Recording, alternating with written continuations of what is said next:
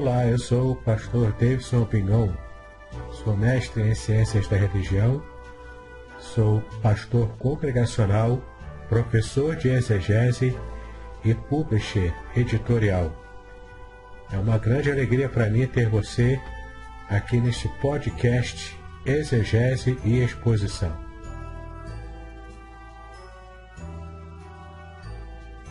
Participe! Sugira novos temas para que eu esteja tratando aqui nos podcasts. Eu quero aproveitar para convidá-lo também a assinar o meu canal do YouTube, especialmente para ter acesso a playlists Exegese e Exposição, onde há vários vídeos que você pode ampliar ainda mais o seu conhecimento bíblico. Se você quiser, também tem um grupo do Telegram chamado Exegese e Exposição. Há também cursos gratuitos meus na, na plataforma Udemy. É só você acessar e participar desses cursos gratuitos. Ah, e no final você ainda consegue um certificado de conclusão desses cursos. Vale muito a pena. E um curso muito especial que eu quero chamar a sua atenção é o curso Introdução à Exegese Bíblica. Nesse curso, eu te ensino passo a passo da metodologia exegética usada pelos profissionais da área. Eu tenho a certeza de que você será muito edificado ao conhecer o passo a passo desse método de exegese bíblica. É importante você saber que para fazer esse curso não há necessidade de conhecer é, grego e hebraico. Na verdade, você pode usar o conhecimento das línguas originais da Bíblia caso você já o tenha, mas não é uma condição essencial para que você possa fazer o curso. Então, vale a pena conhecê-lo. Clique no link que está na descrição deste podcast. É um prazer muito grande estar na sua casa trazendo a mensagem do Senhor para o seu coração. A palavra de Deus diz em Isaías 43, versículo 13: Agindo Deus, quem impedirá? Que nesta hora você possa ouvir a mensagem do Senhor e permitir o agir dele em sua vida. Então, preste atenção à voz do Senhor no seu coração. Paz e bênçãos.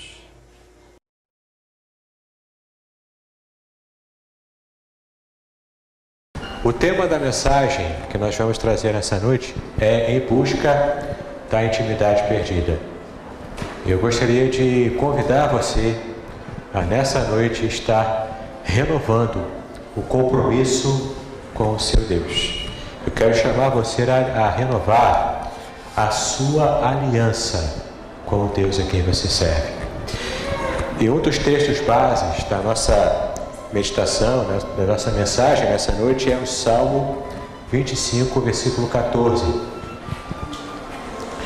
A intimidade do Senhor é para os que o temem, aos quais ele dará a conhecer a sua aliança.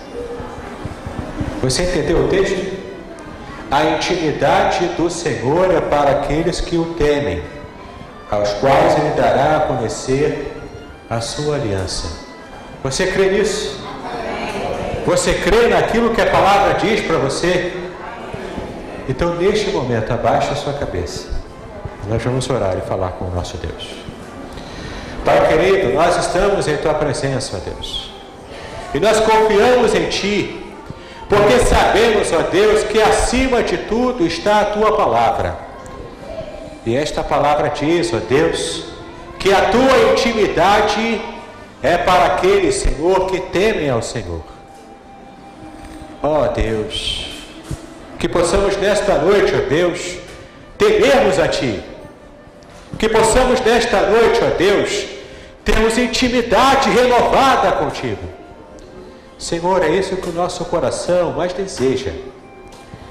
Então, Pai, agora, desde já, Vai trabalhando, Senhor, no coração dessas pessoas, ó Pai, desses teus servos. Senhor, vai trabalhando no coração de cada um deles. e fazendo, Senhor, com que a tua vontade seja vista, seja percebida, seja, Senhor, entranhada no coração de cada um deles. Ó Deus, que nesta noite, ó Deus, que nesta noite possamos ver a tua glória sendo manifesta neste lugar. Senhor, cuida de nós, fala ao nosso coração, abençoa cada um de nós, ó Pai. É como nós te pedimos, em nome do Senhor Jesus. Amém, Senhor. E amém, Jesus. Queridos, podem assentar. Eu quero estar chamando a nossa irmã Eliséia. Ela estará fazendo uma leitura especial do Salmo 51. Compadece-te de mim, ó Deus, segundo a tua benignidade e segundo a multidão das tuas misericórdias. Apaga as minhas transgressões.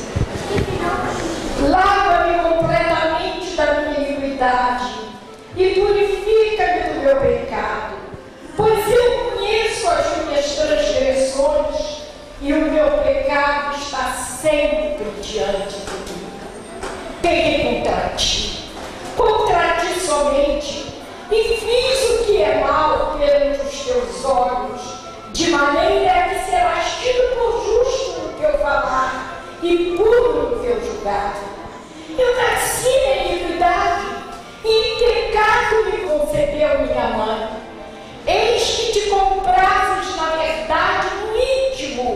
e no recôndito me fazes conhecer a sabedoria. Purifica-me com isopo e ficarei limpo. Lava-me e ficarei mais alto que a neve.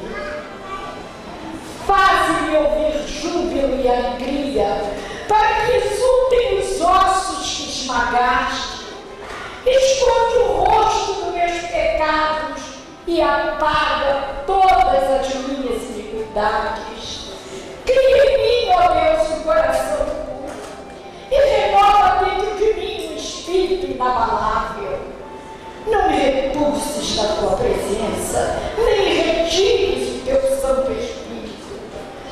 Restitui-me a alegria da tua salvação e sustenta-me com o espírito voluntário.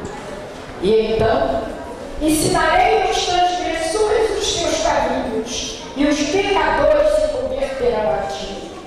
Livra-me dos crimes de sangue, ó Deus, Deus da minha salvação. A minha língua exaltará a tua justiça. Abre, Senhor, meus lábios, e a minha boca manifestará os teus louvores.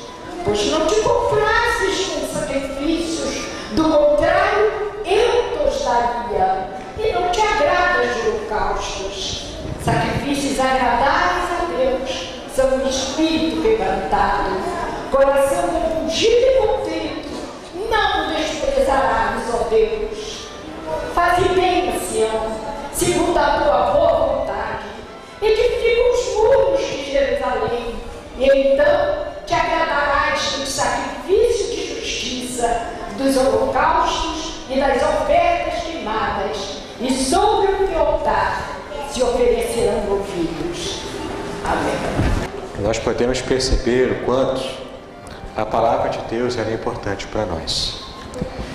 E quando eu fico pensando nos mistérios do universo, eu fico imaginando um Deus que cuida de nós, um Deus que, mesmo com tantas coisas para administrar, Ele ainda assim se preocupa com cada um de nós. Os mistérios do universo sempre me fascinaram. Quando eu era criança, adolescente, eu sempre queria saber um pouco mais sobre como funcionava o universo. Queria ler sobre os buracos negros, sobre as galáxias e tudo mais. E começava a pensar como é que um Deus ele tem tanta criatividade ao ponto de fazer o universo e como que ele consegue pensar em cada detalhe. E nesses detalhes, esse Deus soberano, grandioso, ele tratou cada estrela, cada meteoro, cada planeta, cada espaço especial, o Senhor tratou com muito carinho. E esse mesmo Deus, ele fez a terra de um modo também especial. E os mistérios do universo, queridos, eles pertencem ao segredo do Senhor. Se você for abrir a palavra de Deus, em Daniel, capítulo 2, versículo 22, eu vou ler na versão da Bíblia Viva. Daniel 2, 22 fala o seguinte: Ele revela mistérios profundos que o homem não pode conhecer. Ele conhece tudo que está escondido, porque Ele é luz e a escuridão não o atrapalha. Os mistérios do universo o Senhor revela àqueles que Ele deseja revelar. Alguns desses mistérios, vários pesquisadores, vários cientistas, eles estudaram, correram atrás, buscaram o conhecimento.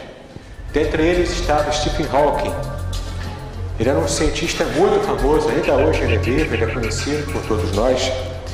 Ele disse o seguinte em seu livro O Universo numa Casca de Nós.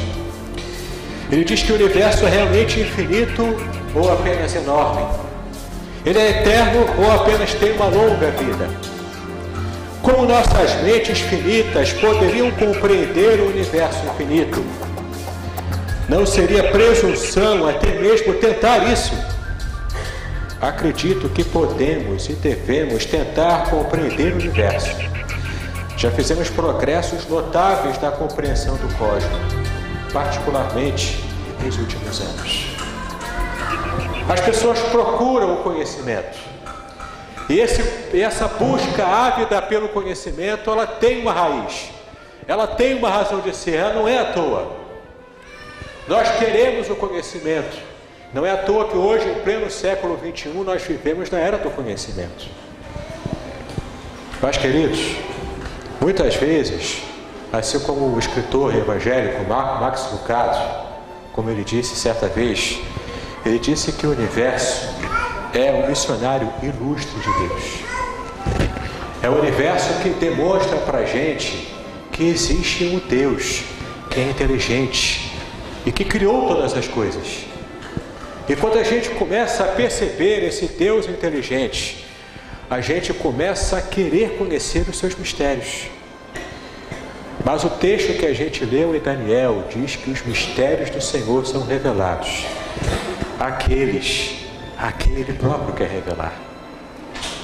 E meus queridos, quantas vezes nós buscamos o conhecimento? Alguns buscam o conhecimento prático para a sua própria profissão, alguns buscam o conhecimento teórico em assuntos que lhe interessam, porque simplesmente gostam de estudar. Mas, queridos, quantas vezes essa sede pelo conhecimento tem feito com que nós nos afastemos de Deus. A humanidade, porque tinha sede de conhecimento, ela se afastou do Senhor. No Salmo 42, versículo 12, eu vou ler ainda na Bíblia Viva, o salmista diz: Sinto sede de Deus, sinto sede de Deus, do Deus vivo. Na versão Almeida, revista e atualizada, diz: eu, A minha alma tem sede, tem sede de Deus. Queridos, quantas vezes nós cantamos que temos sede de Deus? E quantas pessoas, meus queridos, de fato, buscam matar essa sede, buscam saciar essa sede com conhecimento dos mais variados. E quantas pessoas, meus queridos, buscam saciar essa sede com conhecimentos que não vão de fato saciar a sua sede. O universo é enorme. O universo é infinito. Para conhecermos o universo, é preciso que nós estejamos nos, é, nos, é, é, saindo dessa casca de humanidade para que possamos de verdade compreender cada segredo do universo. E querido, é como diz o jornalista Eric Savarete, ele diz que não nos está fazendo muito bem desvendar a natureza do universo, a não ser que possamos desvendar a natureza do homem. Quantos buscam conhecer de tudo ao seu redor, mas quantos não conseguem conhecer a si próprios? Querido, texto bíblico mostra para a gente, em Amós, capítulo 8, versículo 11. Em Amós, capítulo 8, versículo 11, você vai ler o seguinte: Está chegando o tempo, diz o Senhor Deus, em que eu farei vir fome à terra, e não será fome de pão ou de água, mas fome de ouvir a palavra do Senhor. Você consegue entender aquilo que o Senhor está dizendo para a gente nessa noite? O tempo chegaria em que as pessoas não mais buscariam conhecimento, em que as pessoas não mais buscariam pão ou água. Chegaria o dia e o próprio Senhor colocaria isso no coração, no coração humano, no coração da humanidade. Esse dia é o dia em que as pessoas iriam querer o conhecimento de Deus, teriam sede da presença de Deus, teriam fome da presença de Deus. E meus queridos, eu não sei se você percebe, eu não sei se você conseguiu, consegue perceber isso, vendo as reportagens, assistindo a televisão, Cada dia mais o mundo tem sede e fome de, da palavra de Deus. Cada dia mais as pessoas têm um vazio existencial em seu coração. E é esse vazio existencial que tem motivado as pessoas a buscarem o Senhor. Querido, preste atenção no que eu vou te dizer nessa noite. O Deus que eu estou pregando aqui para você, o Deus que você conhece, o Deus que você cultua a cada semana, Ele é um Deus ressentido com a humanidade. Eu não sei se você parou para pensar nisso, eu não sei se você atinou para isso, mas o Deus que nós servimos é um Deus que ficou ressentido com a humanidade. A Bíblia diz, meus queridos, que Deus ele tem prazer na santidade. No Salmo 34, versículo 18, você vai ler isso com muito cuidado. Abra sua Bíblia no Salmo 34, versículo 18. Abra a palavra de Deus, Salmo 34, versículo 18. O Senhor está perto dos que têm o coração quebrantado e salva os de espírito abatido. O Senhor está perto de quem tem o coração quebrantado. Querido, você sabe o que é ter um coração quebrantado? Algumas pessoas não conseguem perceber o que significa isso. Ter um coração quebrantado é ter um coração mole. Ter um coração quebrantado é ter um coração que facilmente Deus pode trabalhar. Ter um é ter um coração em que o Senhor ele pode moldar como oleiro molda o. Deus ele está perto. Ele tem prazer em estar ajudando, em estar abençoando, em estar cuidando daquele que tem um coração quebrantado. E aqueles que têm o espírito abatido, o Senhor é aquele que salva.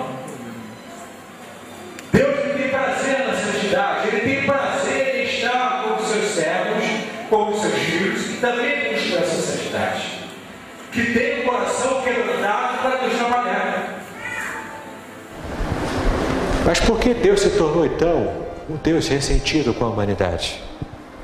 Em Isaías 59, versículo 2, a Bíblia Viva diz o seguinte nesse versículo, Isaías 59, versículo 2: O problema são os seus pecados, por causa deles, vocês estão separados de Deus.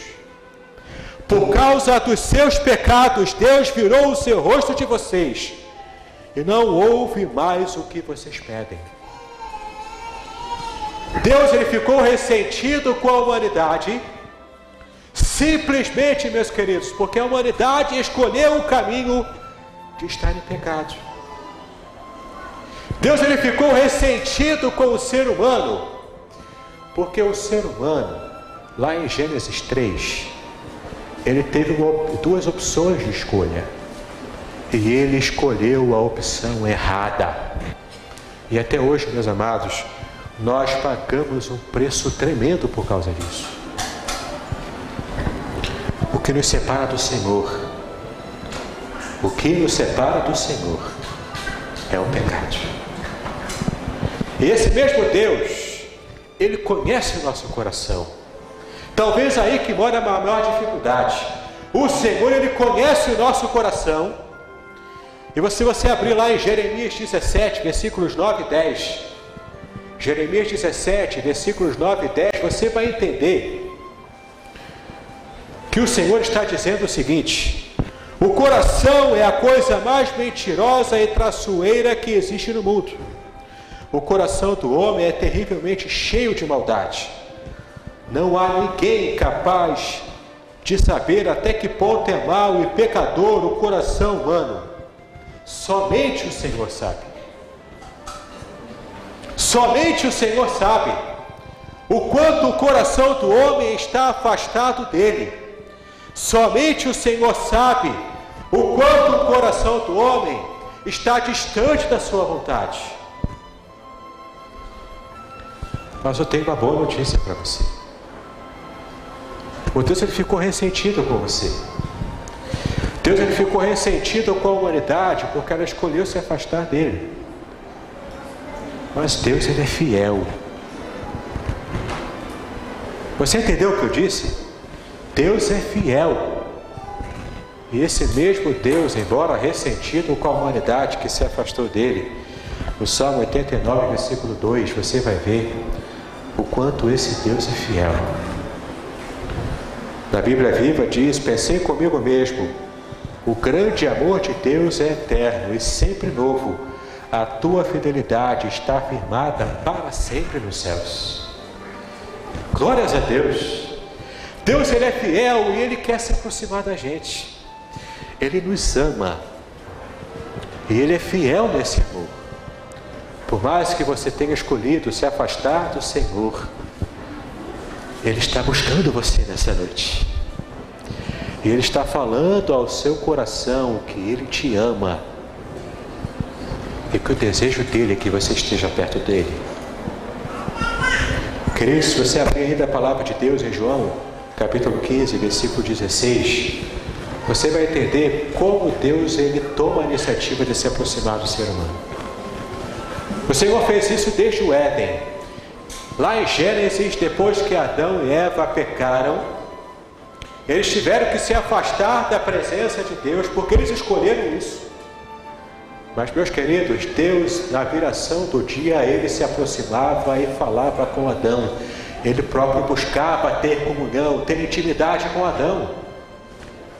Meus amados, em João 15, versículo 16, a Bíblia viva fala o seguinte: Vocês não escolheram a mim, eu é que escolhi vocês. Eu os chamei para irem e sempre darem lindos frutos, para que tudo o que pedirem ao Pai, em meu nome, ele dê a vocês. Quando nós aprendemos e entendemos que o Senhor está buscando a gente, apesar da gente ter se afastado dele, a gente consegue então perceber esse amor tremendo de Deus. Jeremias 31, versículo 3. Olha como Deus atrai você. Jeremias 31, versículo 3, a Bíblia Viva fala o seguinte: Há muito tempo o Senhor disse a Israel: Eu amei você, meu povo, desde a eternidade. Com muita bondade eu trouxe para bem perto de mim. E se você ainda abrir a palavra de Deus em Oséias 11, versículo 4, apenas a primeira parte. Oséias 11, versículo 4. A Bíblia Almeida, a revista é atualizada, ela fala o seguinte: atrair-os com cordas humanas com laços de amor.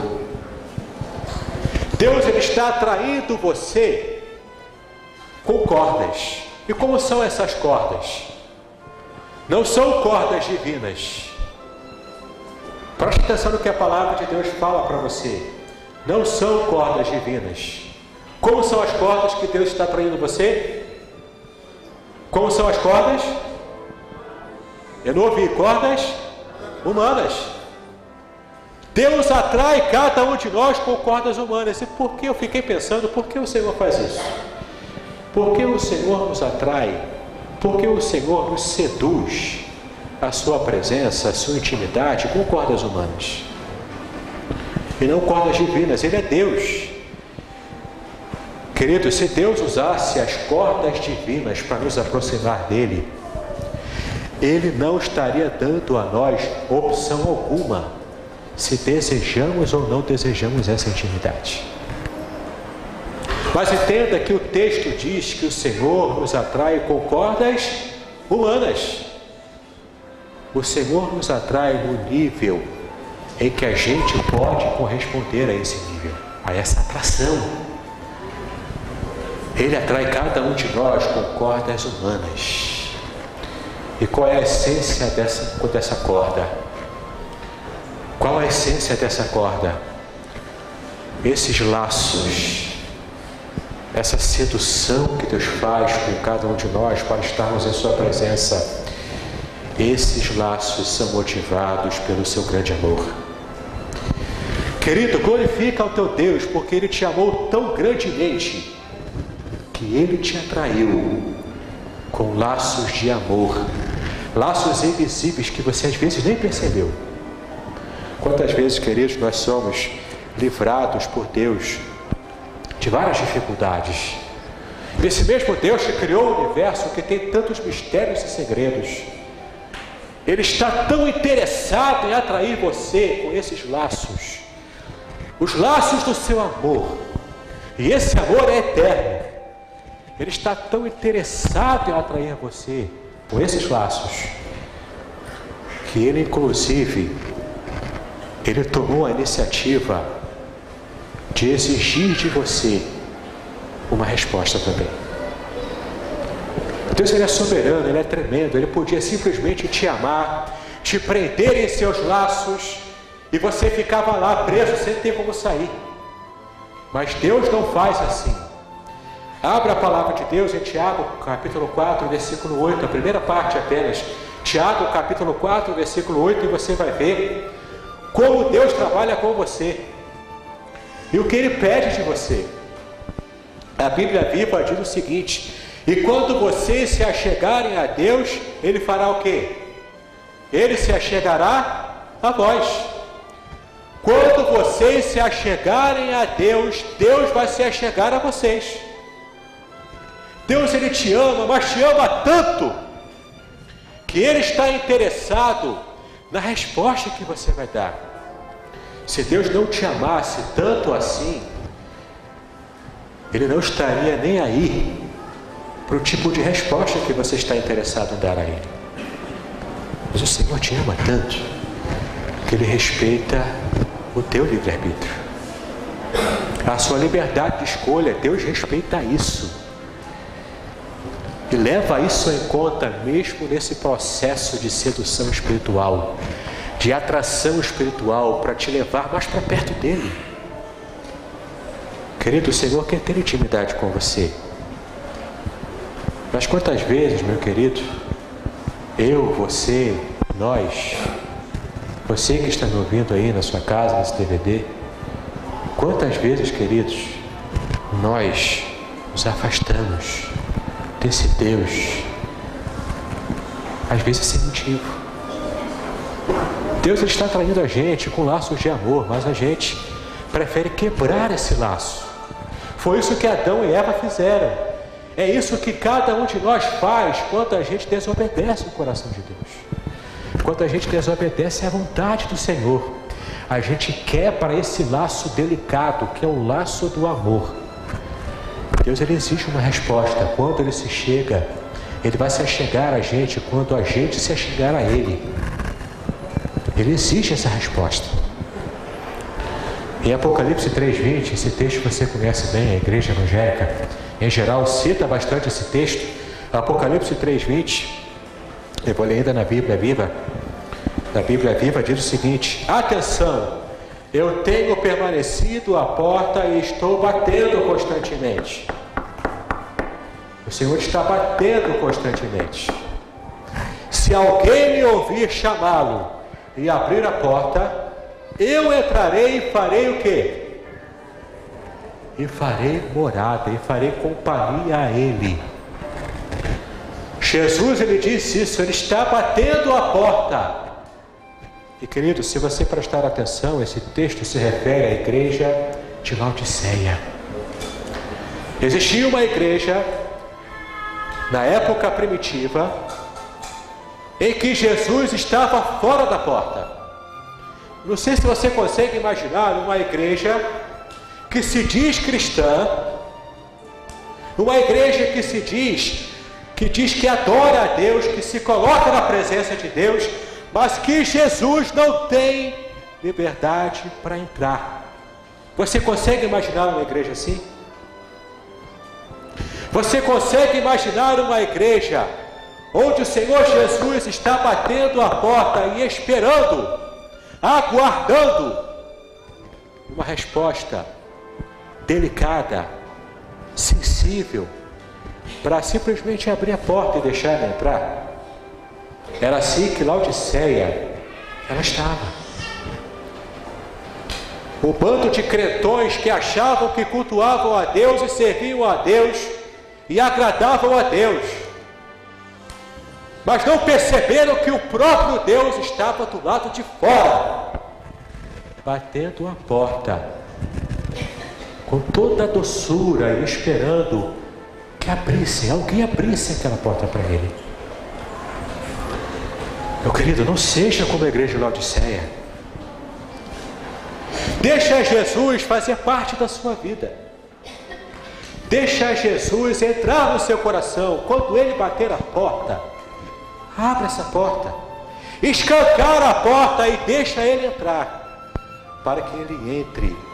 Para que ele ceie com você. Para que ele tenha intimidade com você. Querido, você só não tem intimidade com Deus se você não quiser. Porque Deus ele é acessível a cada um de nós. Esse Criador do universo, poderoso, tremendo. Querido, esse Deus tremendo, Ele quer ter intimidade com você. Ele está interessado no que se passa lá no âmago do seu ser, lá no íntimo do seu coração. Queridos, é Amós, capítulo 3, versículo 7, você vai ler. Certamente o Senhor, o soberano, não faz coisa alguma sem revelar o seu plano aos seus servos, os profetas. O que esse texto está dizendo para a gente? Deus ele quer se relacionar com toda a humanidade. Deus ele quer ser íntimo das pessoas. Mas, queridos, aqueles que respondem a Deus de modo mais agradável a Ele, aqueles que conseguem corresponder a essa intimidade, a, intimidade que a humanidade perdeu, aqueles que conseguem se apresentar diante de Deus e abrir o seu coração para que Ele entre e seja íntimo da sua vida o texto diz que o Senhor revela os seus segredos para aqueles que têm um relacionamento especial com Ele. Queridos, é, muitas pessoas não conseguem entender isso, mas Deus tem sim os seus preferidos. Aqueles que têm intimidade com o Senhor, aqueles que têm intimidade especial com o Senhor, o Senhor traz uma revelação da sua presença, da sua vida, do seu próprio ser, o Senhor traz uma revelação especial. Os segredos de Deus são revelados àqueles profetas, àqueles que tinham intimidade com Ele e tinha preço a pagar. O profeta tinha preço a pagar. O profeta tinha que andar no deserto. O profeta não tinha praticamente vida própria. Só você lembrar de Oséias. Moisés era um profeta que nem o próprio casamento ele era dono. Ele tinha que casar com a pessoa que ele mandou que ele casasse. E era uma mulher adúltera. Era uma prostituta. Mas ele teve que fazer isso para obedecer a Deus. E daí conseguir falar a palavra do Senhor ao coração daquele povo com o coração tão empedrado, tão cristalizado pelo pecado. Meus amados, Deus ele quer se aproximar da gente. Ele quer revelar a sua intimidade àquele que está disposto a receber. João 15, versículo 15. João 15, versículo 15, Jesus disse: Eu já não vos chamo de escravos, porque o Senhor não tem confiança em seus escravos. Agora vocês são meus amigos. E a prova é o fato de que eu lhes disse tudo o que o Pai me disse. Aquele que deseja ser amigo de Jesus recebe a revelação dos segredos do que o Pai revelou. E queridos, não para por aí os exemplos daqueles que têm um relacionamento especial com Jesus. Abraão, ele tinha um relacionamento tão grande com Deus, que ele foi chamado o amigo de Deus. Outra pessoa que também teve um relacionamento extraordinário, eu ainda vou pregar uma mensagem aqui sobre esse personagem, enfocando esse relacionamento dele com Deus, era Moisés. Moisés era tão íntimo de Deus que cada passo que Moisés dava, ele fazia questão que Deus estivesse ali. A intimidade de Moisés também era tão grande que o próprio Deus preferia falar com Moisés em vez de falar com o resto do povo. Isso você vai ver lá em Êxodo 24, versículos 1 e 2, e também no capítulo 33, versículo 11. Agora, meu querido, preste atenção. O principal exemplo de intimidade com Deus foi o próprio Deus encarnado. Jesus ele disse que eu e o Pai somos o quê? Eu e o Pai somos apenas um. Não tem como dissociar Jesus do próprio Deus. Essa intimidade era tão grande e foi vivenciada aqui na terra de uma forma tão tremenda que ele podia dizer: Eu e o Pai somos apenas um. Queridos, além desses três personagens, existe um outro personagem também na palavra de Deus que teve uma intimidade tremenda e riquíssima com Deus. Mas aí vamos entrar no tema da, da nossa mensagem. Meu querido, havia um homem que foi chamado o homem segundo o coração de Deus. E quando ele foi chamado de um homem segundo o coração de Deus na, sua juventude, Deus ele revelou isso para a gente em Sua palavra, porque de fato ele era assim. Aquele homem, na sua juventude, ele era um atleta. Ele também foi grande músico. Ele também tinha talento especialíssimo para as artes, para a poesia. Ele foi um grande general de guerra também, muito capaz. Mas o principal, queridos, é que ele foi um homem segundo o coração de Deus. Só que aconteceu um problema muito sério. Esse que era o homem segundo o coração de Deus, esse que tinha uma intimidade enorme com Deus, teve uma vez, quando ele deixou de cumprir a sua postura de rei, ele ficou em seu palácio enquanto os seus soldados, o seu exército foi para a guerra. Enquanto todos foram para a guerra. Ele ficou no seu palácio à toa. E o que aconteceu quando a mente ficou vazia? O diabo entrou naquela mente, colocou uma tentação enorme na frente dele.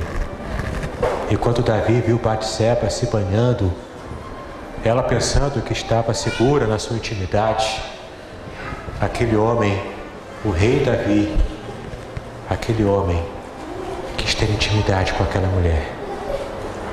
E quando Davi quis ter intimidade com aquela mulher, automaticamente ele perdeu a intimidade com o seu Deus. Quando aquele homem viu aquela mulher tão bonita, tão formosa, ele simplesmente, queridos, deu razão ao seu coração, que nós já vimos aqui que a palavra de Deus revela que o coração do homem é enganoso. Ele é mau. E quando Davi então viu aquela mulher, ele simplesmente pensou: eu preciso ter essa mulher para mim. Eu quero ter intimidade com essa mulher. E queridos, o, o pecado ele é tremendo para separar a gente de Deus.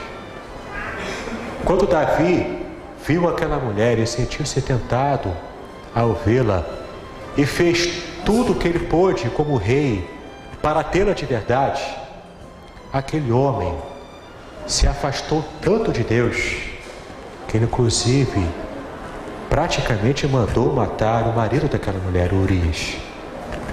Queridos, vocês não fazem ideia do que esse tipo de pecado, como esse tipo de pecado corroeu até mesmo os ossos daquele homem. Com uma coroa na cabeça, com o manto real, com o cetro e sentado em seu trono, aquele homem desceu nos níveis mais baixos, simplesmente porque ele se afastou do Senhor. O seu coração ficou corroído, a sua alma ficou sedenta de Deus. Davi, ele perdeu indelevelmente a intimidade que ele havia adquirido com o Senhor. Mas não para por aí não, queridos.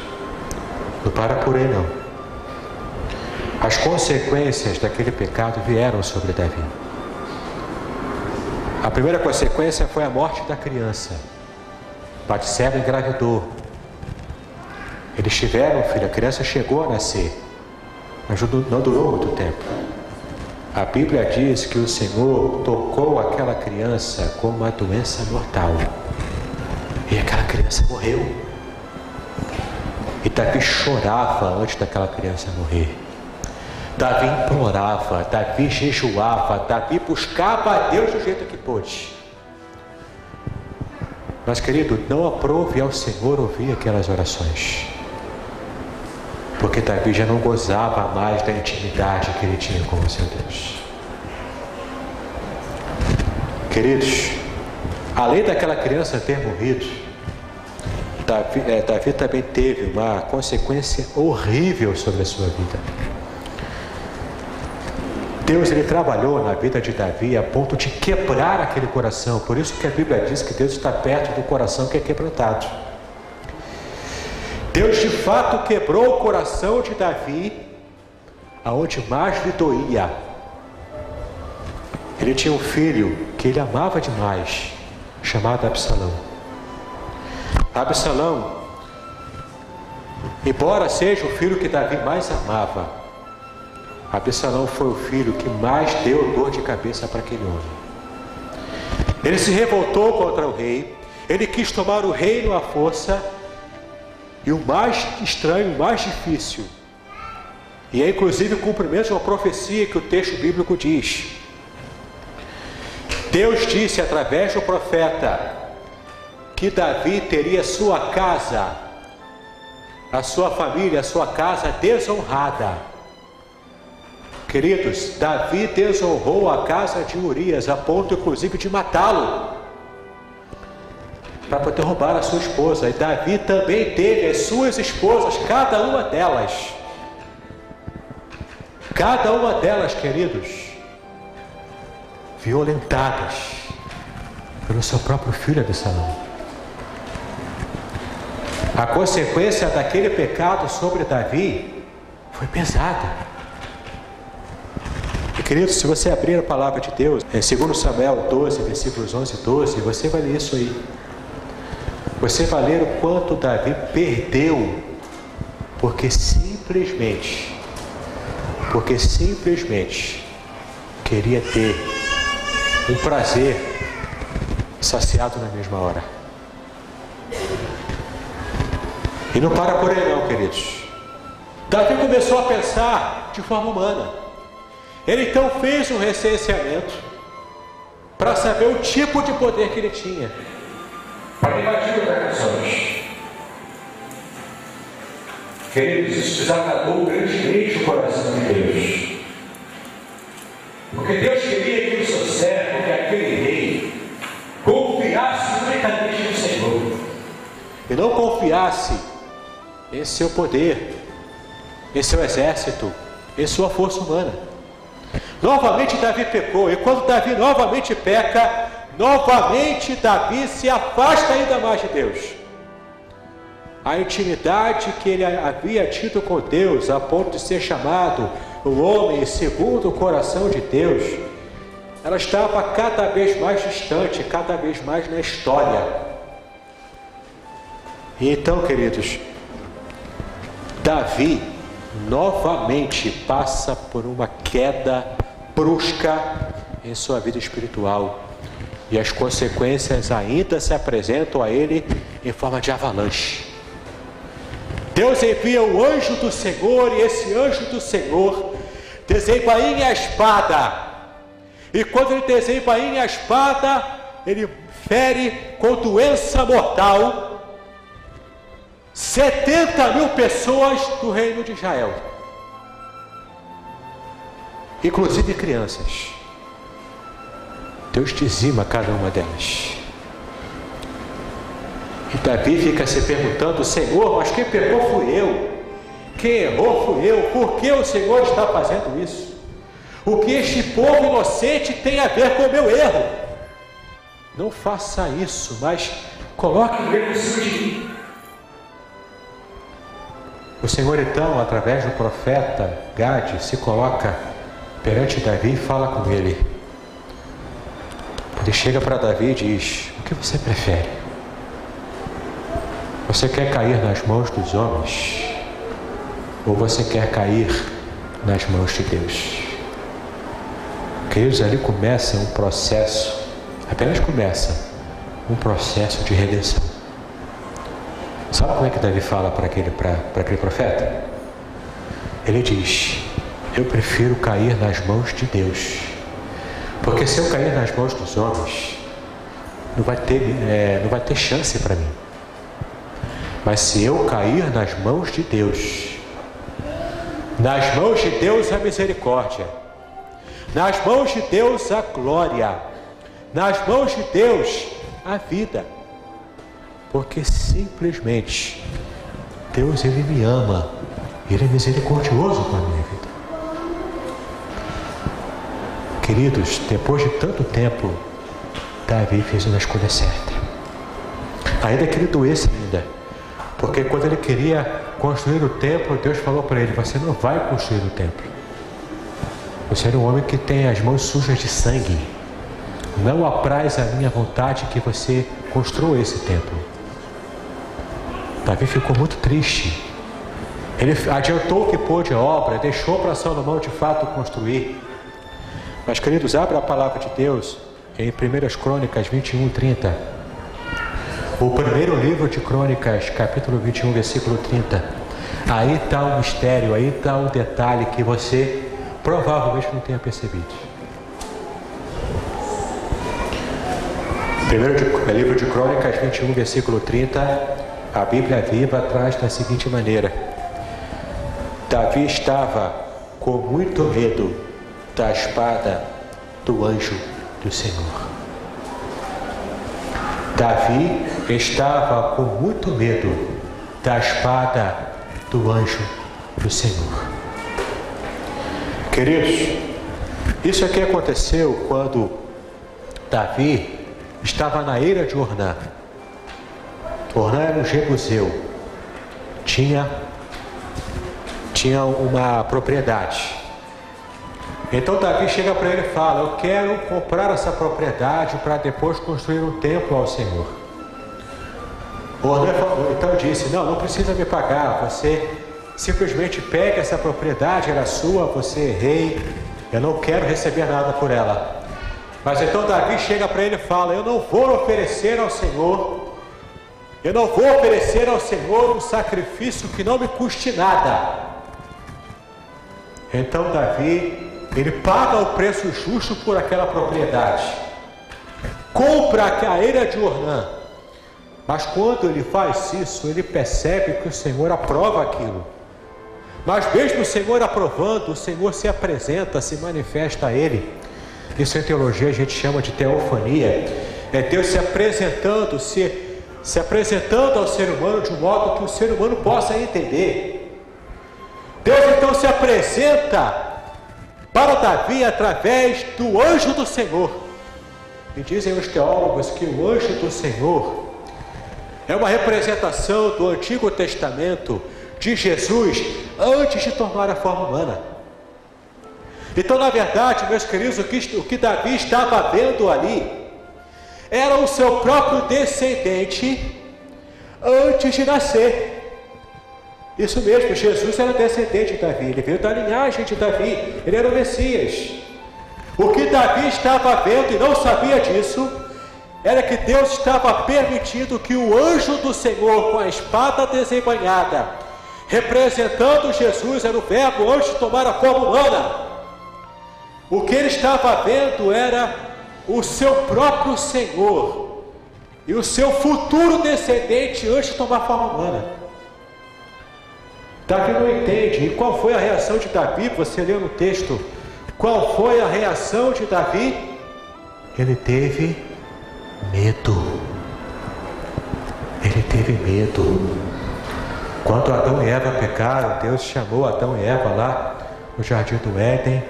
Eles disseram: Senhor, eu, eu estou aqui, eu, eu, eu não me revelei porque eu estou com medo. É isso que o pecado faz. O pecado ele gera medo. Você lembra de Davi, na época em que Davi, assim que ele foi ungido rei, quando ele traz a arca da aliança e leva para Israel novamente, porque a arca da aliança havia sido tomada, havia sido roubada. Então Davi, ele consegue com, com as suas vitórias da guerra, ele traz a arca da aliança para Israel novamente. E aquele momento foi um período de festa grandiosa para ele. E sai no meio da rua, proclamando, louvando, dançando ao Senhor. Fazendo isso na presença de Deus. Depois, quando ele volta para casa, a sua esposa Mical, a filha de Saul, ela o recrimina, ela diz, mas como, como qualquer você sai dançando por aí? Como é que você paga um papelão desse? Na frente de todo mundo, você é rei, rapaz. Toma consciência. Davi então, ele diz para ela: Diante do Senhor eu fiz isso. Diante do Senhor eu dancei. Diante do Senhor eu louvei. Meus queridos, naquele momento então, Davi deixou de lado, ele deixou de lado todo tipo de tabu social, todo tipo de cobrança social e simplesmente ele tinha regozijo em gozar a intimidade com o seu Deus. Mas aqui, meus queridos, depois desse episódio, depois dos dois pecados que ele comete, a distância que ele está de Deus é tão grande que quando Deus se manifesta a ele com uma espada, ele sente medo. Ele era um homem de guerras. Com certeza ele viu muitas espadas apontadas para o seu rosto. Muitas espadas humanas sangrando, com sangue pingando, estavam para ele, estavam virados em sua direção. Mas Davi tem medo de uma espada espiritual. E sabe por quê? Porque ele estava longe do seu Deus. Ele havia perdido a intimidade com o seu Deus. Mas, meus queridos, a história não termina aqui. Abra a palavra de Deus em 1 Crônicas 29, versículos de 26 a 28. Ora, Davi, filho de Jessé, reinou sobre todo Israel. O tempo em que reinou sobre Israel foi de 40 anos. Em Hebron, 7. Em Jerusalém, 33. Morreu em. Morreu em morreu em ditosa velhice, cheio de dias, riquezas e glória. E Salomão, seu filho, reinou em seu lugar. Sabe o que é morrer em ditosa velhice? Morrer feliz. Ele morreu velho porque viveu muito. Ele morreu rico porque era rei. Ele morreu com glória porque conquistou muitas coisas. Mas ele morreu feliz porque a sua intimidade com Deus foi restaurada. Ele morreu feliz porque a sua intimidade com o seu Deus ela foi restaurada. Queridos, o pecado ele nos afasta de Deus. Ele nos faz ficar tristes, amargurados. A gente vai ver daqui a pouco o Salmo 51, lendo mais alguns versículos. Dali ali vai descrever como ele ficou a sua amargura perante o Senhor, os seus ossos doendo, a sua alma ranchendo de dor. Mas, queridos, o final é feliz porque Davi morre com a sua intimidade restaurada. Se Davi pôde restaurar a sua intimidade, ele estava triste, mas ele conseguiu restaurar essa intimidade. E quando ele restaurou essa intimidade, o seu coração ficou feliz. Querido, se Davi pôde restaurar a sua intimidade, pecando do jeito que ele pecou, você também pode restaurar a sua intimidade com o seu Deus. Você crê nisso? Não importa o tipo de pecado que você cometeu, não importa. Há uma saída para aquele que busca o Senhor. Há uma saída. Mas é preciso que você esteja aprendendo qual é essa saída. E agora, meus queridos, nós vamos aprender, em primeiro lugar, nós vamos aprender a identificar situações que nos afastam de Deus. Situações que fazem com que a gente perca a intimidade com o Senhor. A primeira delas, queridos, é dar ouvidos ao diabo. Adão e Eva estavam no jardim do Éden, achavam que não tinham nada melhor para fazer e deram ouvidos para o diabo. Quando você dá ouvidos ao diabo, você se afasta de Deus. A segunda delas, não saber esperar o tempo certo de Deus. Abraão e Sara tinham promessa na sua vida. Tinham uma grandiosa promessa de multiplicação, de vida feliz, descendência. Mas eles quiseram adiantar as coisas, não quiseram esperar e quando isso aconteceu, antes de nascer Isaac, nasceu Ismael. E então, é, aquela, a mãe de Ismael começa a criticar Sara. E naquela rivalidade, queridos, ela foi expulsa da presença de Abraão e de sua família. E meus queridos, quando isso acontece, elas ficaram desamparados, mas confiaram também em Deus. Mas essas duas nações que ainda hoje brigam, brigam por causa dessa desobediência de Abraão e Sara. Hoje os descendentes de Ismael e os descendentes de Isaac, os descendentes, os descendentes de Ismael são os árabes, os descendentes de Isaac são os judeus ainda hoje. Eles brigam, eles se matam um ao outro, o ódio é a principal palavra, o principal sentimento.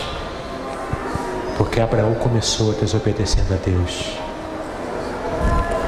A terceira forma de você perder a sua intimidade com Deus é valorizar mais os seus desejos e caprichos em vez de obedecer à vontade de Deus em sua vida. Nós vivemos num mundo em que o prazer está acima de tudo. Querido, lembra de Sansão, lembra de o próprio Davi, o desejo de momento trouxe tantas amarguras para o coração dessas duas pessoas, desses dois servos de Deus. Também você perde atividade ao deixar de perseverar na sabedoria de Deus. Lembra de Salomão? Ele era sábio, ele alcançou sabedoria na presença de Deus. Mas justamente por falta de sabedoria, ele se afastou de Deus e deixou a idolatria imperar no seu reino, depois do reinado de Davi, seu pai. Queridos, você também perde a intimidade com Deus quando você abandona o seu primeiro amor. A igreja de Éfeso fez isso lá em Apocalipse. A primeira das sete igrejas da Ásia. Jesus chega para ela e fala: eu, Vocês não são louvados em muitas coisas. Vocês são servos fiéis. Mas uma coisa eu tenho contra vocês: vocês abandonaram o primeiro amor. Isso os afastou de Deus. Querido, eu não sei o que te afastou do Senhor. Eu não sei o que fez com que você tomasse a iniciativa de correr para longe do Pai. Mas eu quero dizer para você o seguinte: muitas vezes você se afasta de Deus, até mesmo sem sair da igreja. Não precisa você sair da igreja para se afastar de Deus. Não, não precisa você cair no mundão usando drogas, bebida, se colocando em prostituição. Não precisa você fazer isso para se afastar de Deus. Só em você estar na igreja, com o seu coração longe, prestando o culto mecânico, meramente porque você está no ambiente social você também está se afastando de Deus assim. Você também está perdendo a sua intimidade com o seu Deus. Queridos, quantos de nós estamos afastados do nosso Deus, como diz a música evangélica, perdidos na casa do Pai, e nem nos damos conta disso. A gente acha que está agradando a Deus, como Saulo achava antes de se converter, ele matava cristãos e achava que estava agradando a Deus.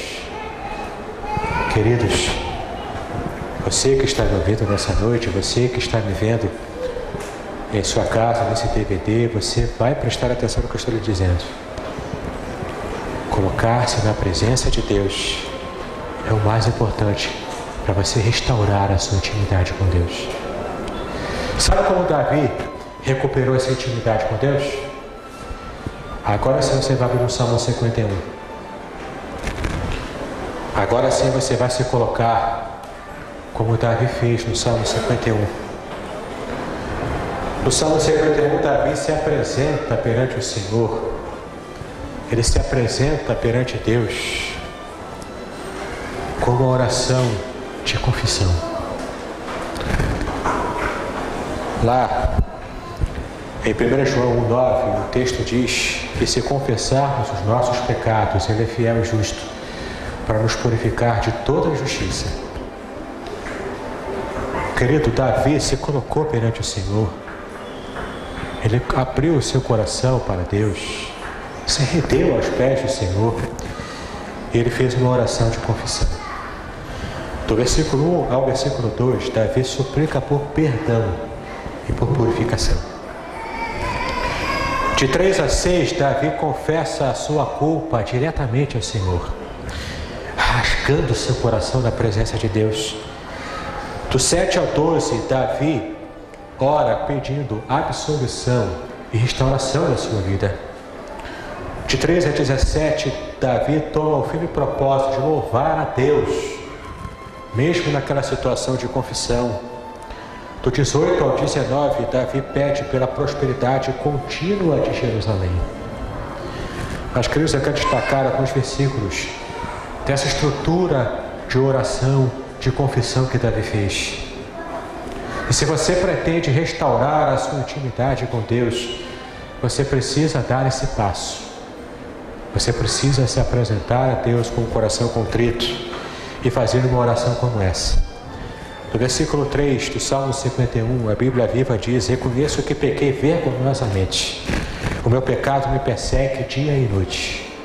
Querido, é isso que o pecado faz. Ele faz você sair da intimidade com Deus para ter intimidade com a vergonha, para ter intimidade com a dor, para ter intimidade com tudo aquilo que te afasta cada vez mais do seu Deus. Além disso, querido, do versículo 6, na versão Almeida, revista atualizada, esse que te comprases, na verdade, no íntimo e no recôndito me fazes conhecer a sabedoria. Davi sabia Davi sabia que os segredos de Deus são revelados na intimidade. Mas Davi havia perdido essa intimidade. Porque Davi perdeu essa intimidade. Ele então, ele diz: Eu já estive lá, Senhor. Eu sei como é o Senhor falar os seus mistérios, mas eu perdi isso. Versículo 10: Cria em mim, ó Deus, um coração puro Coloca dentro de mim pensamentos e desejos limpos e sinceros. É assim que aparece na Bíblia viva. Quando Davi diz, cria em mim, ó Deus, lá no versículo 9 ele diz que ele teve que desconstruir tudo aquilo que ele tinha no seu coração. Ele teve que, ao ser quebrado por Deus, ele teve que deixar com que aquele seu coração, aqueles seus conceitos e preconceitos fossem derramados pelo chão. E quando Davi estava um caco, no versículo 10 ele pede: Cria em mim um coração novo.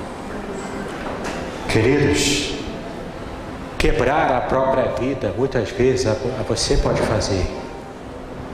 Você pode, às vezes, quebrar a sua própria vida, se quebrantar, mas criar um coração novo é só Deus é que pode fazer. Eu não sei se você sabe desse detalhe, se você prestou atenção, mas o verbo que aparece aqui, no original hebraico, é o mesmo verbo que aparece lá em Gênesis capítulo 1, versículo 1. Quando diz que Deus criou, no princípio criou Deus os céus e a terra. Eu não sei se você sabe disso, mas a, essa palavra criar em hebraico significa uma criação do nada uma criação sem, nenhum, sem nada é pré-existente. Uma criação que é feita de modo especial. E essa criação é só Deus é que pode fazer. Eu não sei se você percebeu isso, mas o que Davi pede aqui é que Deus crie novamente a sua própria alma, o seu próprio coração. Querido, coloca isso no teu coração. Deus não faz remendos. Deus não remenda a vida de ninguém. Deus ele cria o um coração novo. E só Deus é que pode fazer isso. O ser humano não pode fazer isso.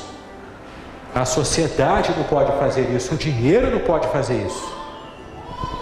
Deus é que pode criar um coração novo. E Ele faz isso. Quando é que Deus faz isso? Quando você se apresenta a Ele com o coração quebrantado, com o coração contrito. O Senhor não despreza aquele que se apresenta a Ele com o coração contrito. Mas Ezequiel 36, versículo 20, 25 a 27, a gente percebe o tipo de milagre que é a criação que Deus fez no universo e como Ele ele, ele afunila essa criação do universo grandioso que a gente falou aqui no começo. E como ele faz do seu coração a, a criação de um outro universo. Querido, preste atenção no que eu vou te dizer agora. Deus ele quer criar um universo dentro do teu próprio coração. Um universo restaurado. Um universo recriado o universo que você deixou se quebrar, o universo que você se coloca na presença dele, ele faz diferença quando você faz isso. Esse Deus grandioso que fez um universo tremendo, imenso, a ponto de abismar a mente e o coração do, do cientista mais ateu. Ele está interessado em renovar o universo do teu coração. No versículo 17 de Salmo 51, não desprezarás a pessoa que tem o coração arrependido e muito triste por causa do pecado. Querido, nós vamos agora, nesse momento, colocar a nossa vida no altar de Deus. Deus ele quer recriar o teu universo. Ele quer fazer de você uma pessoa especial. Uma pessoa que tem o coração totalmente voltado para a sua presença. Mas é como falamos no começo, é preciso que você dê uma resposta para Ele. Deus é aquele que se interessa em recriar você, mas ele só vai agir se você entregar a sua vida perante o poderoso Deus. Poderoso Deus que quer trabalhar no universo interior da, da sua alma. Talvez você esteja com depressão. Essa semana eu estive conversando com uma irmã que estava em depressão. Ela disse a luta que é passar por isso. Talvez o teu universo interior esteja como o universo de Davi, escuro, sombrio, machucado. Deus ele quer fazer da sua vida um universo de louvor e restauração e vida abundante, como diz em João capítulo 10, versículo 10. Lá diz que o ladrão vem para roubar, matar e destruir, mas eu vim para que tenham vida e vida em abundância. E antes de terminar ainda essa palavra, quero dar um conselho final. Moisés capítulo 6, versículo 6 diz o seguinte: Não quero sacrifícios, quero seu amor. Não me interessa por suas ofertas. O que eu quero é que vocês me conheçam. O que eu quero é que vocês me conheçam. Conheçam o Senhor. Busque intimidade com Ele. E mais do que os mistérios do universo, você vai ter o um universo dentro do teu coração. Deus te abençoe. Paz e bênção sobre a sua vida.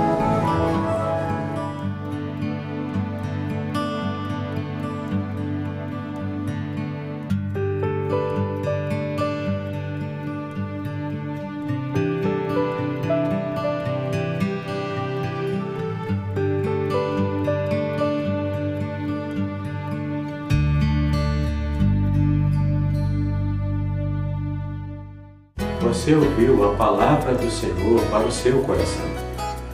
Em Isaías 55, versículo 11, a Bíblia diz que a palavra do Senhor ela não volta vazia, mas ela prosperará naquilo para o qual o Senhor a enviou.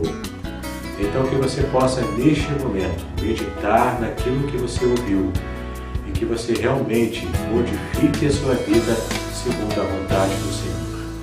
Até a próxima. Que Deus abençoe a sua vida.